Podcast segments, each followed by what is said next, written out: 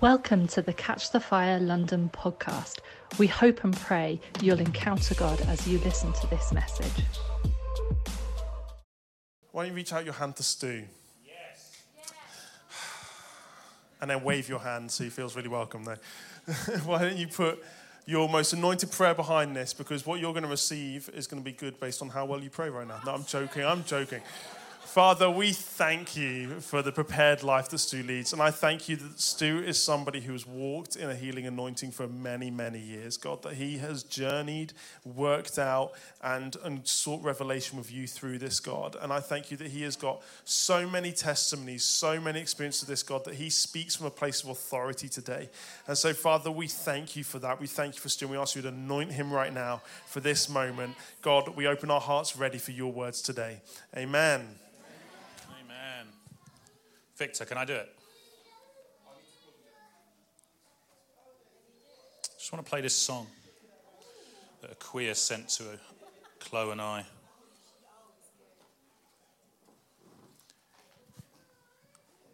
As, we, as I've been preparing for today and as we were praying in pre service prayer, tell the person next to you, you are invited to pre service prayer. All the way from Boston, because we are going live online with pre service prayer from next week, aren't we? Yes. Um, I've really felt very strongly that we have boxed God into healing in a way that we may have experienced Him healing.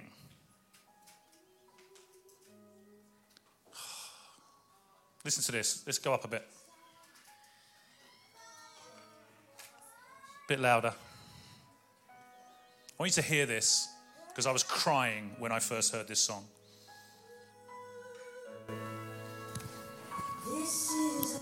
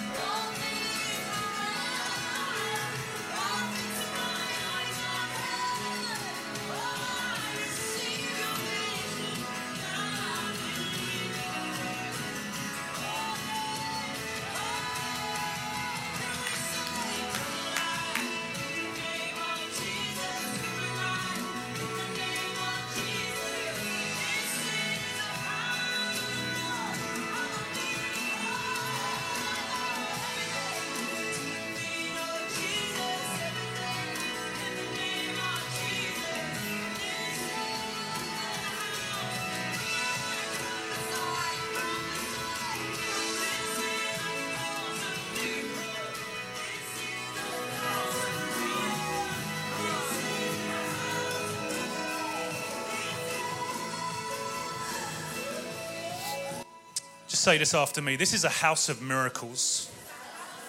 This is a house of healing. This is a house of grace. This is a house of faith. This is a house of freedom.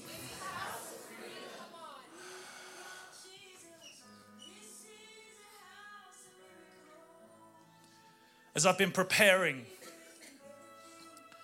I've been seeing that when it comes to the concept of healing, we all get very individualistic and very selfish about me receiving my miracle. And I, I wanted to start with a little bit of thump. and then we're going to go into healing individual people. But I wanted us to come together as a family right now, come together as the body of Christ right now, and declare that this is a house of healing. And it's not about me. It's not about me and my issues and my need and my pain and my this, that, and the other. It's about us because we're a body and we're a family and we are the church of Jesus Christ. And so I wanted to really hit to start with that this is a corporate dynamic. And I've been saying on social media, and you've heard today, we are going to see God heal some people. And we've already seen God heal some people. And we've seen in the last few weeks God healing some people. But this needs to be a culture of healing. We need to be a family of healing. This is a house of miracles. I don't want it to be that people come and they get their thing and then their life is better. I want it to be that someone walks through the door and they bump into miracles. Because it's not about you, it's about us. It's about you in the us, but it's about us. And you hear, see someone, that even in worship, people were praying for people who've got issues in their body, and we just want that to be culture. I'm going to read a load of scriptures, and I've been praying as to whether I should read this many scriptures, but I'm going to read this many scriptures because we need to get the word of God inside of us because this is not just about I'm hoping for a better life tomorrow. This is about God has declared a lot of things about us as his children and us as his body and us as being a house of miracles. Tell the person next to you, you're sat in a house of miracles. And at home, you are sat in a house of miracles as well because when we truly believe that this is the body of Christ and we together are sitting in a house of miracles, we are a people of miracles because He is a God of miracles, then it doesn't remain in this house. We just had a woman called Electra, and Sally, thank you very much for looking after her at the door. Her kid dragged her in because he liked the music. And she's like, I've never been to a church that feels this much fun with this much excitement. And I'm like, You're coming back next week? She said, Probably yes. It's about being a house. And I, we've taught so long, and the body of Christ has taught so hard about it's not about the four walls that we've sometimes forgotten that there are four walls. And when we come together, because it's not about these walls, it's about this brick here, and this brick here, and this brick here, and this brick here, because together we make up the house of miracles. And every brick needs to be a miracle, and every brick needs to believe in miracles, and every brick needs to be championing miracles in the person next to you. And so someone comes up and says, Ursi, I'm moving now and I've got less pain than I had. And it's like, come on, God, you are amazing. And you're so focused on the fact that God is real in Ursi's body or um, Z's body two weeks ago or everyone else's body, Ali's body. You're so focused on celebrating what's happened in Ali, you forget your pain. You forget what happened inside you. Because we just received a miracle.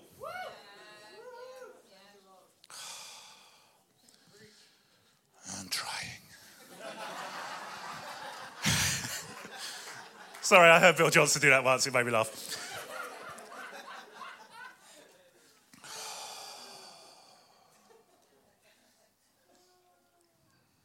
Having a conversation with our neighbours, our neighbours and Ali's neighbours, yesterday about the reality of God. This week, I had the privilege of having a conversation with the nephew of one of our church family, and he's, I, I made him say, "I'm going to pray. I'm going to. I'm just going to think about this for two days, three days before I give my life to Jesus." He's this close to giving his life to Jesus. We had a conversation with a couple um, up in where near our house, and and they're they're both now downloaded the Bible app, and they're reading Bible every morning and they want us to dedicate their kids in the sea. And I, I, said, I went and had a meeting with them, and I think I told you last week, but I had a meeting with them, and I'm like, it's great, we'll dedicate your kids, that's amazing. But what about you? What do you believe? Oh, we grew up in church. Nice. So did a lot of demons.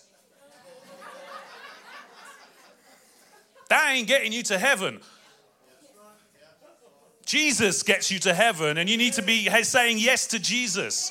Oh, but I believe in Jesus. Nice. So does Satan. Believing in Jesus is not getting you to heaven. Saying yes to Jesus being inside of you and Lord of your life, that gets you to heaven. Repenting for the past and moving in life with Jesus, that's what gets you to heaven. There is a moment in life, I'm not even preaching about that. Acts 10 36, you know the message he sent to the people of Israel, proclaiming the good news of peace through Jesus Christ. He is Lord of all. Everyone say, Jesus is Lord of all. Oh, I'm so happy with the worship that we just had just like the name of God, the name of God, the name of God, it's going to change Pinner because they are hearing the vibrations in the spirit because they are hearing the name of Jesus glorified again and again and again. Jesus literally means God saves. Come on, people. We're just declaring it over and over. Jesus is Lord of all. You know what happened throughout Judea, beginning from Galilee after the baptism that John announced with respect to Jesus from Nazareth, that God anointed him with the Holy Spirit and with power. Listen to this. He went around doing good and healing all who were oppressed of the devil. I love that expression. It's a New English translation. I love that expression. He just went around doing good and healing everyone, just as he was going around. He didn't hold a meeting, it wasn't a conference, there was no tent. He just went around doing good, healing everyone. Everyone say, everyone. everyone. You've heard me say it before. I looked up the word everyone. It means everyone. Listen to this. Because God was with him. Everyone say, God was with him. I need you to position yourself right now because you are about to get hit by revelation of the Word of God. And I need you not to switch off because God is going to change your life here. Ash Murray and Ash Smith, who are now the lead pastors of um, Toronto Catch the Fire, and very good friends of Chloe and I, they came a couple of years ago, and she came up. She stood up at the start of Murray preaching, and she gave a prophetic word. People in Catch the Fire London are going to be healthy, wealthy, and wise. But it wasn't like Heather's going to be healthy, wealthy, and wise. Although she is, it was the house of miracles. Psalm 107 20. His word went forth and healed them. So these two people who were about to give their life to Jesus and he, he said to me, So we're going to we're going to dedicate the kids. I was like, But what about you? He's like, Oh, yeah, well, I grew up in church. I was like, Congratulations. What about you? He's like, Yeah, well, you know, we've, we've believed in God for years. Congratulations. What about you? He's like, I think I'm ready. Will you baptize me? I was like, I will absolutely baptize you. But you've got to give your life to Jesus first. really? What does that look like? Repent, believe, receive. That's my little give your life to Jesus bit. Repent, believe, receive. Three words. I can remember that. Our youth group could remember that when Sarah and John O knows we're in it. Repent, believe, receive. That's what you need to do. And he's like, I think I'm ready. And then, then she, the wife, because I'm messaging them each day with a little Bible verse that we're all reading together every morning from the Bible app. And I was like, so it talks about um, his word. What do you think his word is? She messaged back, everything that he said and the Bible. So one, Psalm 107, verse 20, his word went forth and healed them. and I'm going to quote my friend who's about to give her life to Jesus. His word that is healing you is everything he said, including the Bible. How many people know how to hear the voice of God? Don't put your hand up. I just realized that would probably not be good. Do you know how many times I've heard Christians say, I just need to hear from God? Read your Bible. I just need a word from God. Read your Bible. I just want a prophet. No, the prophet should be confirming in your life what the Bible has already told you. Read the Bible. Tell the person next to you to read the Bible. Tell them to read it more than they already do. At home, read the Bible. Read the Bible. Read the Bible. Now, you're sat next to Timmy. You can say, You can read the Bible a bit more. His word went forth and healed them. So I am going to read the word of God from the word of God, and it is going to heal you. And what I really felt very strongly as I was preparing this, that I was going to breathe an avalanche of God's word into your lives, and people in the room were actually going to be healed as they heard the word of God, because the promise is his word went forth and healed them. Psalm 103 God forgives all your sins and heals all your diseases. Everyone say, heals all, my, all diseases. Psalm 147, he heals the brokenhearted and binds up their wounds. Everyone say, he binds up their wounds. Isaiah 30, the moon will shine like the sun, and the sunlight will be seven times brighter, like the light of seven full days, when the Lord binds up the bruises of his people and heals the wounds that he inflicted on his people. Jeremiah 30, but I will restore you to health and heal your wounds, declares the Lord. Everyone say, He will heal our wounds. Jeremiah 33, nevertheless, I will bring health and healing to the land and the people. I will heal my people. Everyone say, He will heal His people. And let them enjoy abundant peace and security. One of the other things that I was preparing, it's going to come out as I preach. I'm just kind of like rumbling at the moment. But one of the other things that I really felt God say very strongly as I was reading like lots of scripture was that when God talks about healing, we're going to see God heal some more bodies in the room, but He doesn't divide the body, soul, and spirit. So we will expect to see deliverance like we saw in corporate prayer last week. We would expect to see freedom. We will expect to see your mind healed. We will expect to see your body healed. We'll expect to see people who don't know Jesus come to know Jesus and have their spirits healed. Because God's sozos everyone. Let's wave, guys. Are the head of UK Sozo. Right. Hosea 6. Come, let us return to the Lord. He has torn us to pieces, but He will heal us. Everyone say, He will heal us. And He will bind up our wounds. Everyone say, He will bind up our wounds. Revelation 21 God will wipe away all tears. There will be no more death, no sorrow, no crying, neither shall there be pain. Everyone say, There will be no pain. Don't get bored of this. You are repeating the word of God. It will change your life. I remember listening to a preach by Dan Slade many years ago, and I may have said this recently somewhere. I can't remember where. It may have been here. But there, there are portions of the body of Christ, like us as charismatics, we know when we worship, the presence of God comes. There are other portions of the body of Christ who know when they take communion and the sacraments, the, the presence of God will come. And there are other portions of the body of Christ, and they know when they read the scriptures, the presence of God comes. Can I just say, we're all, we're all of it. Okay, so don't just be like, oh, the present, but the keys aren't playing. God's gone to a different church now who are playing the keys. No, no, no. I'm reading scripture. The presence of God comes. Mark 5, he said to the daughter, your faith has made you whole. Go in peace and be whole.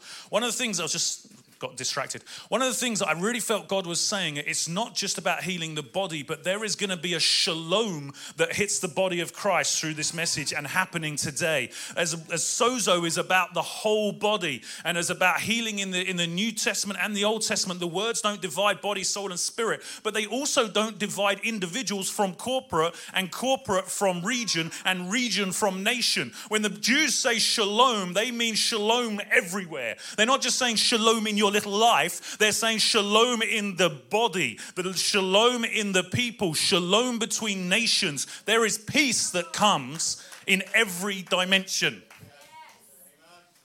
Dancing. Everyone say, faith makes us whole. James 5 14. Is anyone sick? Let him call for the elders of the church and let them pray over him, anointing him with oil in the name of the Lord Jesus. Everyone say, In the name of the Lord Jesus. 1 Peter 2 Jesus, who his own self bore our sins in his body on the tree, that we, being dead to sin, should live into righteousness, by whose stripes we are healed. Everyone say, By his stripes I am healed. Matthew 4. And Jesus went about all Galilee, teaching in the synagogues and preaching the gospel of the kingdom and healing all manner of sickness and all manner of disease. Say, all sickness, all disease. Matthew 9 35. And Jesus went about teaching and preaching the gospel of the kingdom and healing every sickness and every disease. Everyone say, every sickness and every disease. Oh, listen to this, changing tact a little bit. Proverbs 16 24. Pleasant words are like a honeycomb, sweet to the soul and health to the bones. Everyone say, I'm going to speak better. I want pleasant words coming out of my mouth health to the bones because we speak pleasantly? Come on. Luke 6, he healed them all. Everyone say, all.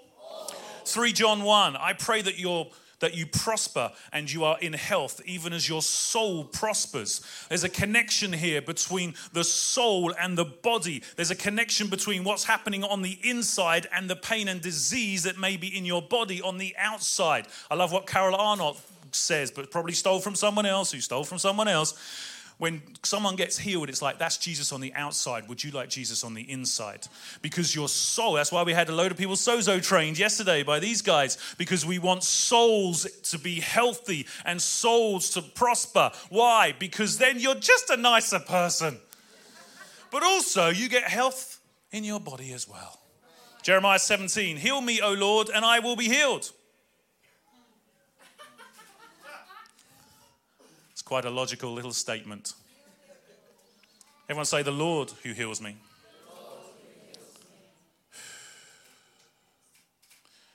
The foundational scripture for this church is Isaiah 61. The Spirit of the Sovereign Lord is upon me because the Lord has chosen me. Everyone say, The Lord has chosen me. He's commissioned me. Everyone say, The Lord has commissioned me to preach good news to the poor, to help the brokenhearted, to decree release for the captives, and freeing of the prisoners, to announce the year of the Lord's favor and the day that God will seek vengeance. Listen to this to console all of those who mourn, to strengthen those who mourn by giving them beauty instead of ashes, the oil of joy instead of mourning, a garment symbolizing praise instead of discouragement. They will be called oaks of righteousness, trees planted by the Lord to reveal his splendor. Who, who are these people? So let's just go back. The Spirit of the Lord has an, is upon you because the Lord has chosen you and you.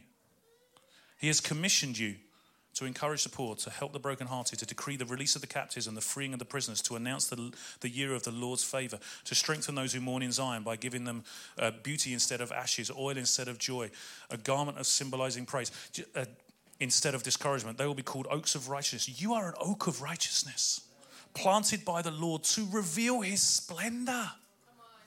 Come on, this is just the word of God. They will rebuild the perpetual ruins and restore the places that were desolate. They will re-establish the ruined cities, the places that have been desolate since ancient times. Foreigners will take care of your sheep. Foreigners will work in your fields and vineyards. You will be called the Lord's priest. Say, I'm a priest. Servants of the God. Say, I'm God's servant. You will enjoy the wealth of nations and boast about the riches that you will receive from them. Instead of shame, you will get a double portion. Instead of humiliation, you will rejoice over the land that you receive. Yes, you will possess a double portion in the land and experience lasting joy. When Chloe and I started this church with Tom and Abby and Sarah, that was the scripture. And we were going, the, we booked a room in Chalk Hill Community Centre and they double booked us. So we ended up in this basic cupboard in Chalk Hill Community Centre It was awful. It was awful. And then the second week, they triple booked us and we had nowhere to go. And we were like, God, is this you saying we shouldn't do a church in London? And this bus cut us up. I was like. But I've dealt with that rage. I was upset with this bus, but the number plate of this bus was the Luke 4 version of this scripture. And the Lord just said to us, it was LK4 something, and it was exactly the right scripture that spoke to Chloe and I. Well, I look at every bus ever again. What's, what's the Lord saying? What's the Lord saying?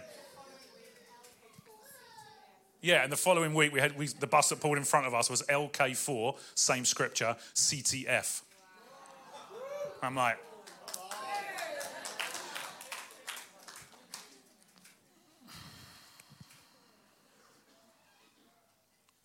This is who we are.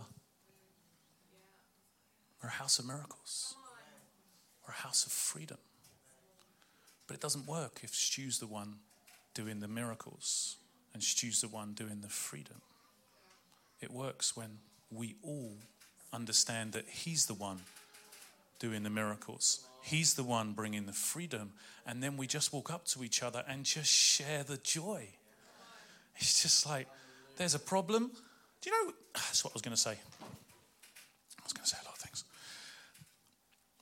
We did a series last year called We're an Apostolic Family. If you have, weren't part of that, and if you weren't part of the church when we did that, please just message the office, message one of the staff, and we will send you all the stuff. We did 42 days of daily devotionals on becoming an apostolic family. It's who we are. But the word apostolic literally means I understand and am authorized to bring the culture of heaven here on earth. Now, you can debate the de- definitions and I will win, but it's. Ask me afterwards why I'm right. But it's about bringing heaven's culture. Now, some people, Paul Manwaring, Danny Silk, and others, they'll, they'll Michael Brodeur, all preach correctly that one of the signs of an apostle is that they see signs and wonders. And I totally agree with that. But I don't think that's a criteria for being an apostle. I think it's what apostles do. And we are an apostles, uh, an apostolic family. We are all supposed to be rising in the gift of the apostles. Don't get me on mandates. We'll talk about that another time. Don't get me on offices. That's even worse. We are all an apostolic family. You can talk to me about all of this afterwards, right? Not now. What apostles do, what an apostolic family does, is walk into a situation, and so, I just got to pick on someone who um, doesn't feel like I'm picking on them. I'm, Dan. you walk into a situation, the apostolic anointing notices this is not heaven.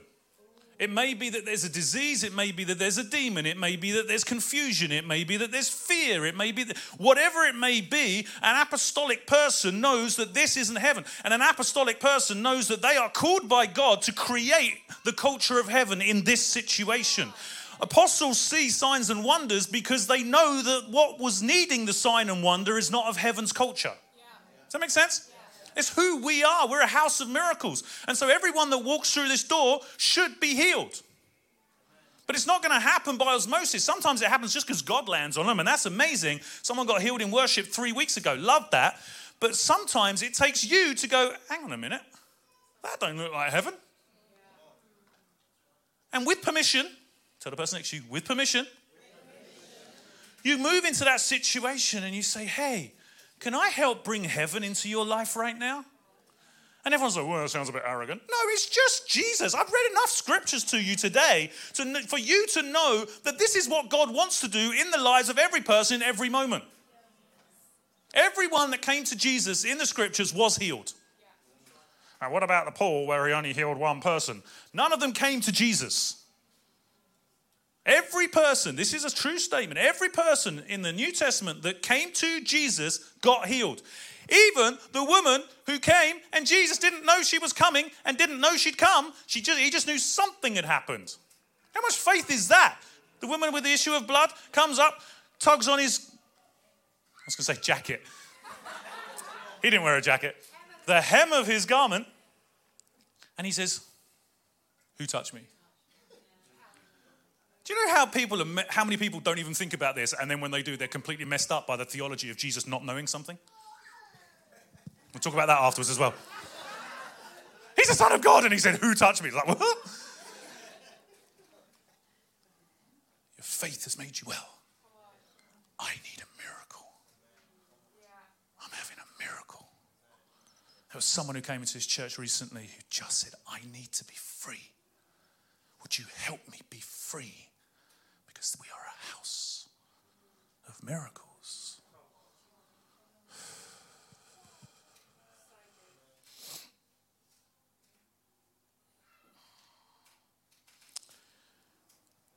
Hmm. Got so many scriptures. All right, your homework is to read Exodus 15 and Isaiah 33. Isaiah 33 is really interesting because it comes out with all of these words like justice, fairness, safety, wisdom. And I, what I felt as I was preparing is that a house of miracles isn't just about you receiving your individual physical healing, it's about us getting healthy and then in Exodus 30, in Exodus 15, sorry, um, which is where this, oh, let me go there. I, can't bypass that. Maybe we'll finish on this then. Yeah. Let's say Exodus 15.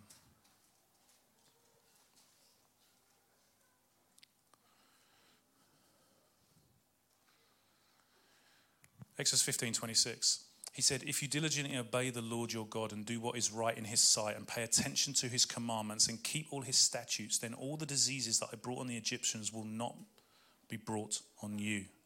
For I, the Lord, am your healer.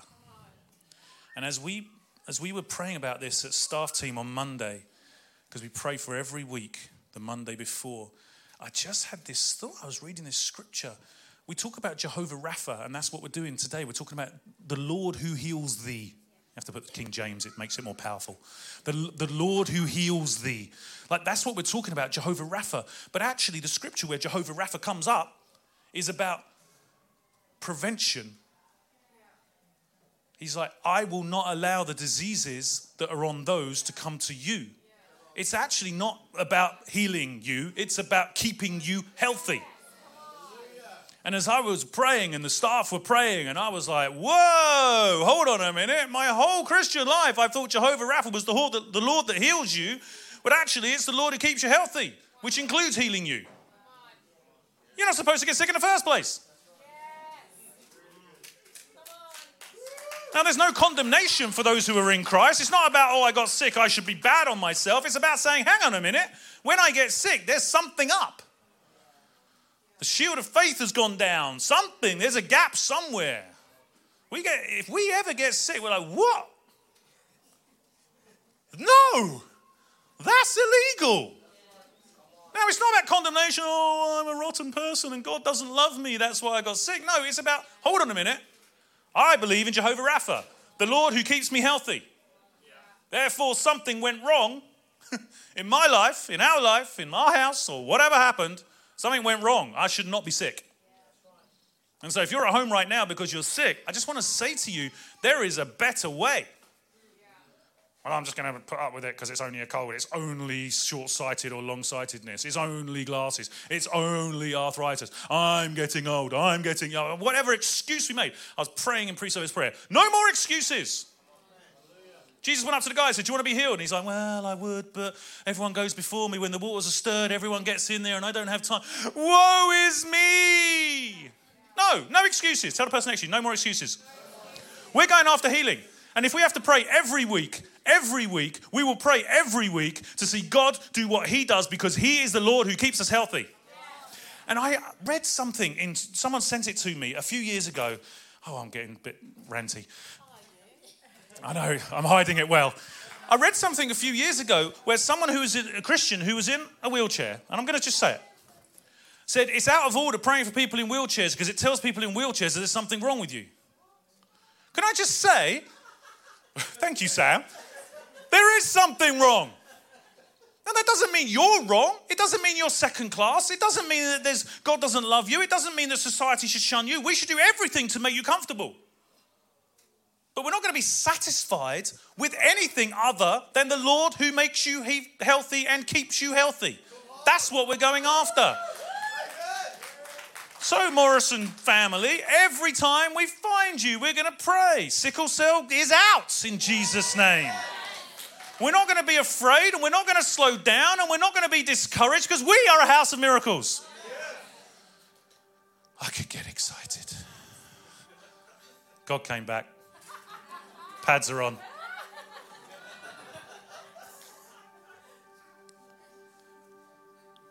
It's such a fine line that God is calling us up to a standard where we make every person as comfortable as they could ever be, as welcome as they could ever be, to make them belong more than they could ever feel like belonging, and at the same time fighting that the kingdom of God comes and that the will of God is done in their life. Sitting with a person yesterday, I was like, I will fight, and I will fight harder than you if I have to, but you have to want it more than me. I'll fight. I've got the faith. I've got the authority. I've seen it happen. There is nothing bigger than my God. Nothing. And we will chase it down. We will chase it down. We will continue. We will be looking. Where is the open door? Where is the problem? Where it, with Chloe, she was sick for so many years, and it was it was unforgiveness for her. Now, I'm not putting that on other people. It may not be unforgiveness for you, but if you know that Chloe is now walking and going skiing and dancing and stamping and ju- running and jumping, and she was told she would be in a wheelchair by the time she was 30, then if you've got any form of sickness or disease or discomfort in your head or any form that doesn't look like heaven, you should be going, Well, if it worked for Chloe, I'm going to go for a season of forgiveness. Why not? The worst that happens is you forgive a load of people.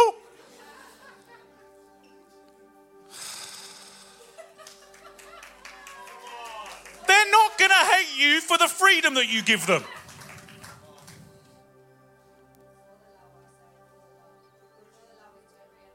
I've got vibrations all over my body right now. I did in pre service prayer. I'm like, God is healing. I almost felt like we weren't going to need to bring people forward because you just need to receive your healing. Like, you just need to uh, get on board. The spiritual version, would you align yourself with the truth? Get on board. Like, this is where we're at. We ain't having relational dysfunction.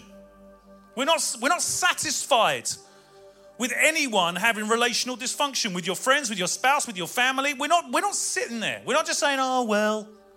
No. Kingdom of God come, will of God be done. We're not satisfied with sin. We're not satisfied with addictions. We're not satisfied with anything that doesn't look like heaven in your life because we're an apostolic family and we're a house of miracles. I don't know if I've said that already, but I should say that again. We're an apostolic family and we're a house of miracles and we're going after it. We're going after it. We're not going after you, we're going after it.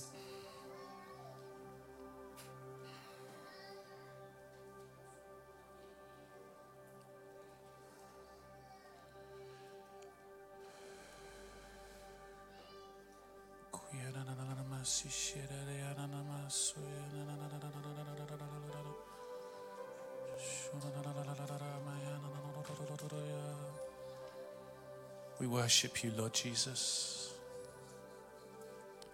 If you've got kids in fire kids, then please go and get them, and bring them back in. And if you are a teenager, I'm prepared to spend 20 minutes with you after I've put the microphone down and just talk about what I've been saying up on the stage. I'm going to spend time with any teenagers that are in the, in the room that would like to ask questions. I will be available. But I felt like the response for this is to respond to it.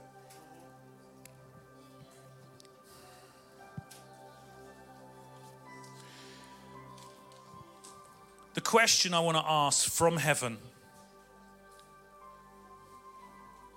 do you want to be part of a house of miracles? And are you prepared to be part of a house of miracles? And that is defined by everything I just said. If that's you, then just respond to him right now.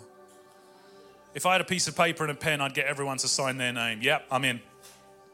I'm not even saying, are you part of Catch the Fire? I'm saying, are you into this? Being part of the body of Christ, expecting the kingdom of God to come and the will of God to come in every situation. And if we ever see a prayer not answered, then that's another one on the list of questions we have for Jesus in eternity. It will not change our theology. It will not change the way we pray. It will not cause discouragement. It will not cause unbelief. We are a house of miracles. Whether the devil likes it or not, whether the world likes it or not, this is who we are. We're in, we're going after it. Everything not of heaven leaves in Jesus' name. That is our mandate. The presence of God comes, everything else leaves, Him and His people. If that's you, then just stand, come forward, respond, kneel, pray, speak in tongues, whatever it is for you to respond to this.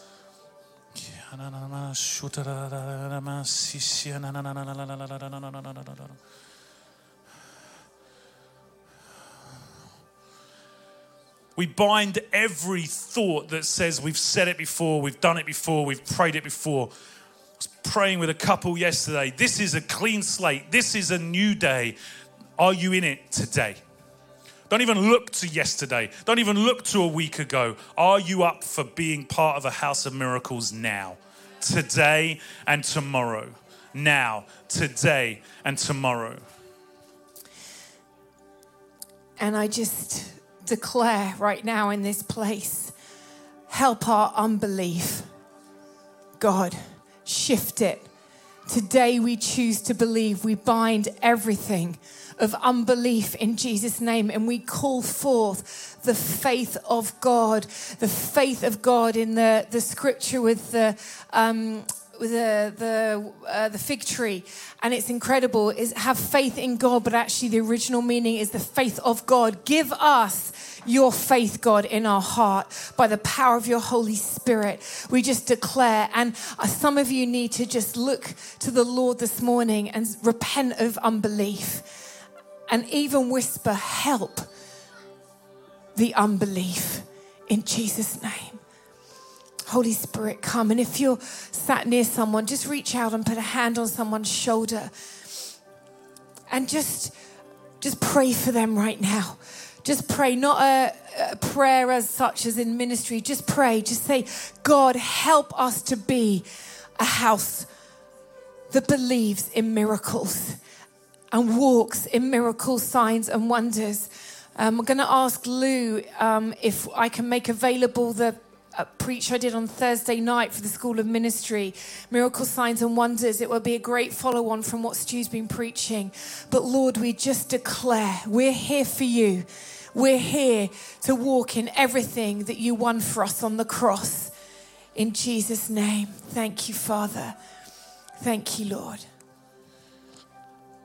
And I just want to invite anyone who's in the room who has, you've grown up in church, you've heard about Jesus, you may even believe in Jesus, but you've never given your life to Jesus. If you have never prayed a prayer, if you can't tell me a moment where you became a Christian, then I would question whether or not you are a Christian. Now, that you may be, but I would question it. And as I said about the forgiving people, I got a friend who's given his life to Jesus eight times just to make sure.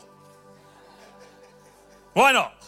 So if you're not 100% sure and you can't pinpoint a moment that you became a Christian, then I want you to come and see me.